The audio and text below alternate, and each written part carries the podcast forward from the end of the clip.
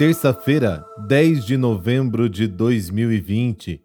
Bem-vindo ao seu podcast de todos os dias. Hoje a cor litúrgica é o branco, porque celebramos a memória de São Leão Magno. E a frase inicial de hoje é dele, abre aspas, Por causa de nossa fraqueza, Cristo se fez pequeno para aqueles que não podiam atingi-lo, e cobriu com o véu do corpo o esplendor de sua majestade, que os olhos dos homens não podiam suportar. Fecha aspas.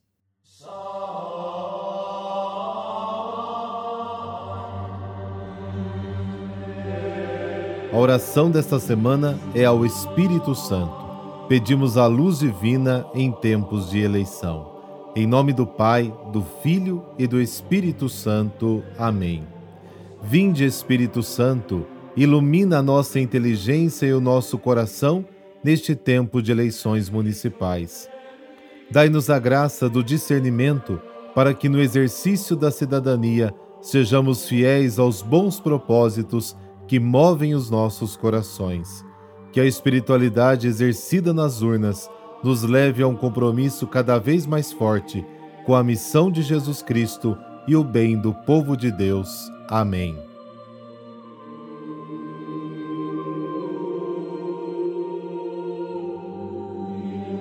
O texto bíblico de hoje só encontramos no Evangelho de Lucas. É uma parábola que quer destacar a importância do serviço. Começa com três perguntas e no final o próprio Jesus dá a resposta.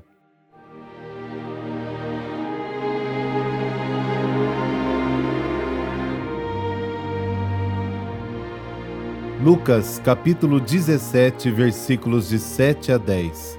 Naquele tempo disse Jesus: Se algum de vós tem um empregado que trabalha a terra ou cuida dos animais, por acaso vai dizer-lhe quando ele volta do campo, vem depressa para a mesa?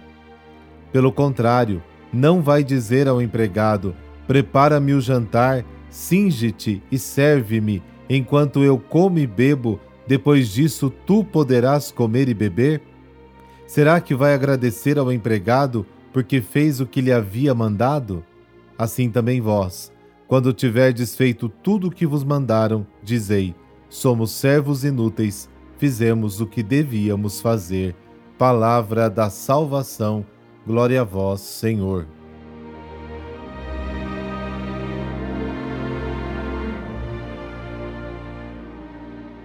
São três perguntas referentes à vida cotidiana.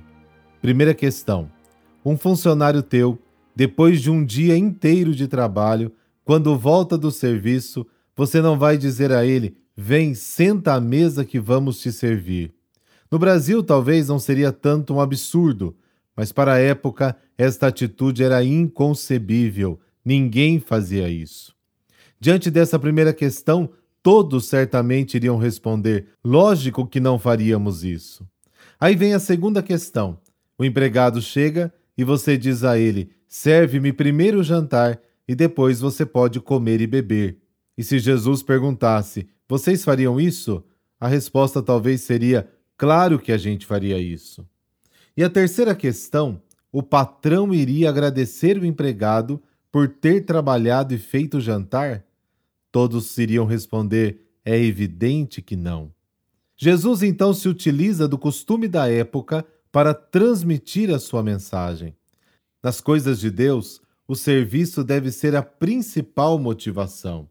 O Filho do Homem não veio para ser servido, mas para servir. Marcos capítulo 10. O evangelista Lucas gosta muito do tema do serviço. Os pobres não entendiam o Messias como um rei glorioso, sumo sacerdote ou juiz, mas como um servo, como Isaías anunciou em suas profecias. Maria disse ao anjo: Aqui está a serva do Senhor.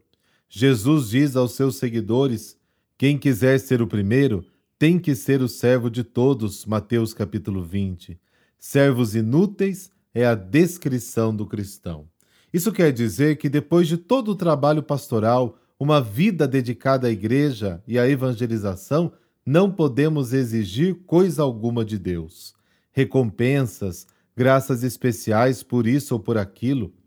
É nosso dever como cristãos servir a humanidade, trabalhar para que o reino aconteça nos corações sem exigir nada em troca. Não fazer comércio com Deus. É o dom da gratuidade, amar e servir a Deus nos irmãos. Isto é ser cristão. Caso contrário, não é ser cristão.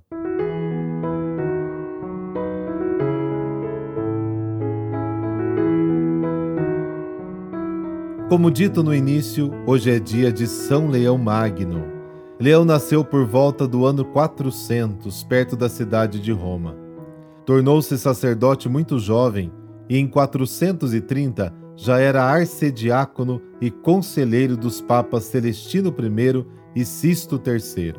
Após a morte deste último, em 440, Leão assumiu o governo da igreja. Eram tempos difíceis a vida interna da igreja enfrentava divisões e externamente a fé era ameaçada pelas invasões bárbaras.